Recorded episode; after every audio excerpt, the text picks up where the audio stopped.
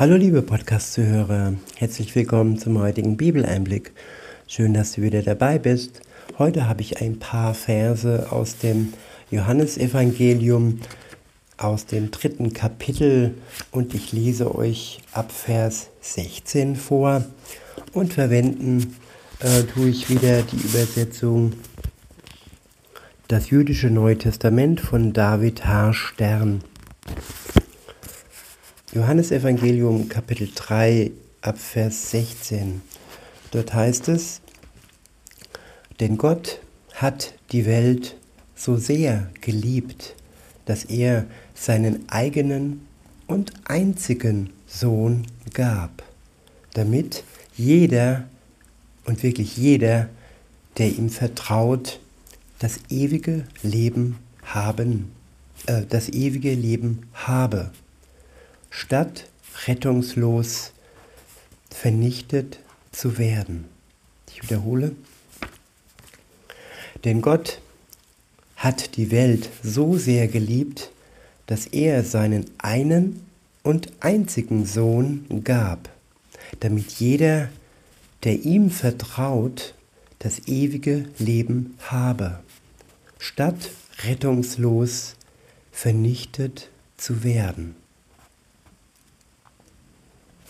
Ja, im Film ist es oftmals so, dass da viele Tränen vergossen werden, wenn der große Held für seine Liebe stirbt.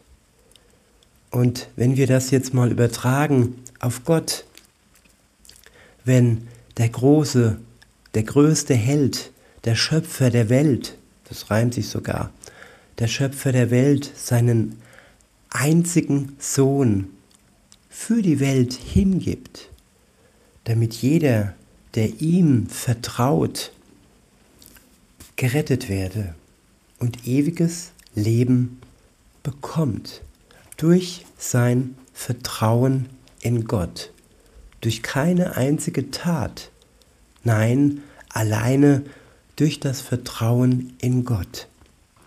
Dadurch, dass er erkennt, anerkennt, dass seine Schuld zwischen ihm und Gott steht und dass seine Schuld zum einen seinen irdischen Körper tötet, das ist unvermeidlich, das steht jedem bevor, aber dass seine Seele gerettet werde, wenn er glaubt, wenn er vertraut an den Sohn Gottes, der für ihn starb, der sich für ihn als sündloses Opfer hingegeben hat, der für ihn und auch für dich den Schuldschein zerrissen hat, worauf all die Schuld steht, die wir begangen haben. Aber Gott ist so gnädig und zerreißt diesen Schuldschein und stirbt für uns an unserer Stadt. Und nötig ist das Vertrauen in genau das Gesagte, dass Gott für uns gestorben ist, dass er auferstanden ist und dass auch wir durch unser Vertrauen auferstehen werden. In Vers 17 heißt es, denn Gott schickte den Sohn nicht in die Welt, die Welt zu richten, sondern damit durch ihn die Welt gerettet werde. Ich wiederhole, denn Gott schickte den Sohn nicht in die Welt, die Welt zu richten, sondern damit durch ihn die Welt gerettet werde. Ja, Gott kam in Gestalt seines Sohnes in die Welt, nicht um sie zu richten, sondern um sie zu retten. Ist das nicht ein wunderbarer Retter, der größte Held aller Helden, der größte Herr aller Herren? Ja, der Herr der Herren. Alle Macht auf der Welt, sie wird alle vergehen. Und er bleibt, er wird in Ewigkeit regieren mit denen, die ihm vertrauen. In Vers 18 heißt es, jene, die ihm vertrauen, werden nicht gerichtet. Jene, die nicht vertrauen, sind bereits gerichtet. Insofern, als sie dem nicht vertraut haben, der Gottes, der Gottes einer und einziger Sohn ist. Ich wiederhole, jene, die ihm vertrauen, werden nicht gerichtet. Jene, die nicht vertrauen, sind bereits gerichtet. Insofern, als sie dem nicht vertrauen, als sie dem nicht vertraut haben, der Gottes einer und einziger Sohn ist. Tja, es ist schon ausgesprochen das Urteil über die, die Gott nicht vertrauen. Und Gott weiß genau, wer ihm bis zum Ende nicht vertraut. Gott kennt jeden Menschen durch und durch. Gott hofft und Gott wünscht sich, dass jeder Mensch ihm vertraut. Aber die, die dies nicht tun wollen, weil sie so sehr an der Welt hängen, an ihrem irdischen Leben hängen, das dem Verfall durch ihre Sünde preisgegeben ist, ja, der wird, nein, der ist schon gerichtet.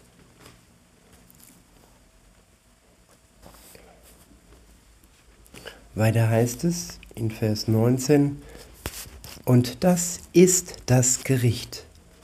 Das Licht ist in die Welt gekommen, aber die Menschen haben die Finsternis mehr geliebt als das Licht. Warum? Weil ihre Werke böse waren. Denn jeder, der böse Dinge tut, hasst das Licht und vermeidet es, damit seine Werke nicht offenbar werden. Ja, es ist wirklich naiv zu denken, nur weil man im Dunkeln wandelt, wandelt, dass seine bösen Werke nicht offenbar werden. Für Gott ist nichts im Dunkeln. Gott sieht auch das, was im Dunkeln geschieht. Und wenn wir dem Menschen oder den Menschen etwas verbergen, wenn wir Geheimnisse haben, ja, dann wird dieses Geheimnis spätestens vor dem Gericht Gottes aufgedeckt werden. Und wann das geschehen wird, das wissen wir nicht. Wenn wir jetzt 10, 12, 20, 30 Jahre alt sind, dann heißt das noch lange nicht, dass wir ein langes Leben haben. Das Leben ist in Gottes Hand. Er hat es uns geschenkt, unser irdisches Leben. Und niemand weiß, wann es enden wird.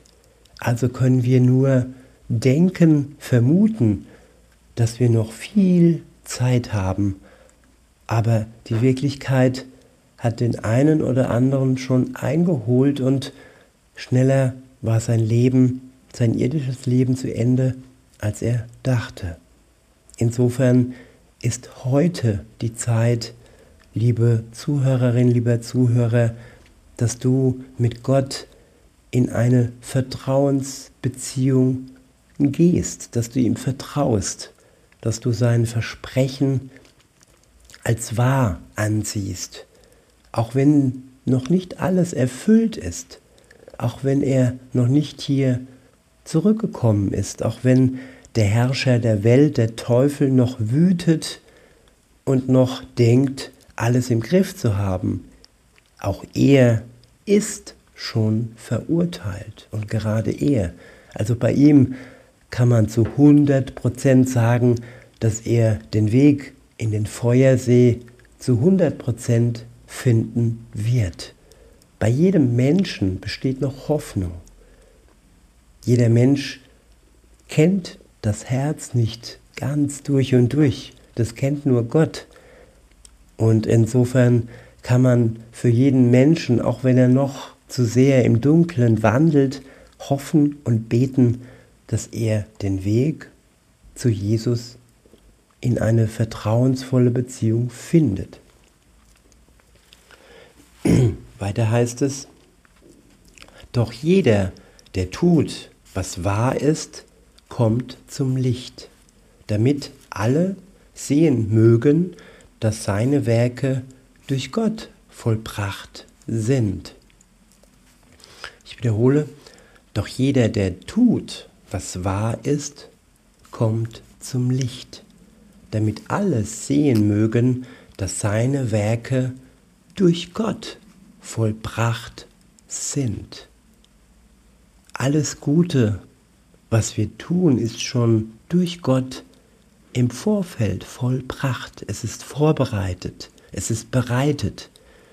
Jesus hat uns den Weg bereitet, den wir gehen können mit seiner Hilfe und mit seinem Geist in unserem Herzen.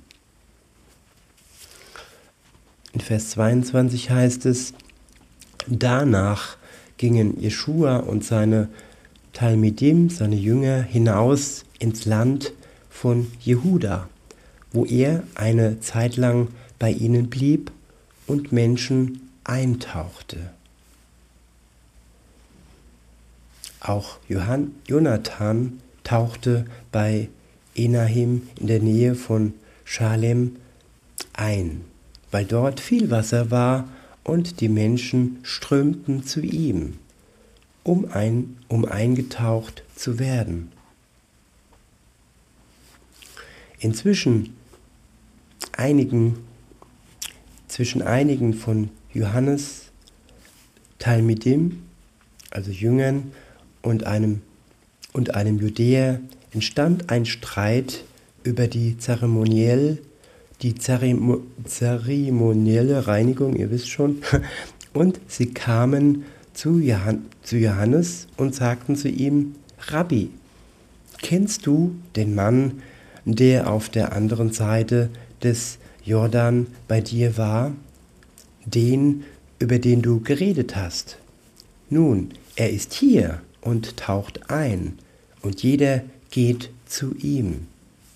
Johannes antwortete, Niemand kann etwas empfangen, wenn er es ihm nicht, wenn es ihm nicht vom Himmel gegeben ist.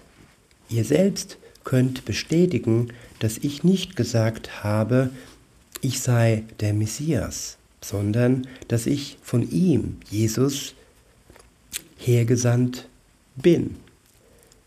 Der Bräutigam, Jesus, ist derjenige, der die Braut hat. Und mit Braut sind seine Gläubigen gemeint. Doch der Freund des Bräutigams, also Johannes, der steht und ihm zu hören, ist voller Freude über den Klang der Stimme des Bräutigams. So ist diese meine Freude jetzt vollkommen. Er muss wichtiger werden, ich muss unwichtiger werden. Ja, so soll es auch bei uns sein, liebe Zuhörer, dass Jesus immer wichtiger wird und wir immer unwichtiger werden. Es soll sich alles in unserem Leben um Jesus drehen und weniger um uns selbst. Denn er ist es, der uns das ewige Leben schenkt. Ihm dürfen wir danken für dieses, ja, unbegreiflich große, wunderbare Geschenk. Weiter heißt es, er, der von oben gekommen ist, ist über allen. Er, der von der Erde ist, ist von der Erde und spricht aus einem irdischen Standpunkt heraus. Er, der vom Himmel kommt, ist über alles, ist über allen. Ja, Jesus ist über allen. Gerade jetzt wieder, wo er wieder zurück in den Himmel gegangen ist und zur rechten Hand Gottes des Vaters sitzt. Er ist über allen. Und auch wenn er zurückkommt, dann kommt er als Herrscher über die Welt. Dann wird alles Rechts- oder Unrechtssystem zu Ende gehen und nur er wird sein Recht vollziehen durch seine Gebote. Weiter heißt es, er zeugt von dem, was er wirklich gesehen und gehört hat. Doch keiner nimmt an, was er sagt. Wer immer annimmt, was er sagt, besiegelt die Tatsache, dass Gott wahrhaftig ist, weil der, den Gott gesandt hat, Gottes Wort spricht. Jesus sprach das Wort Gottes. Er war nicht in seinem Namen unterwegs, nein, er war im Namen seines Gottes, dem Gott, dem Vater unterwegs.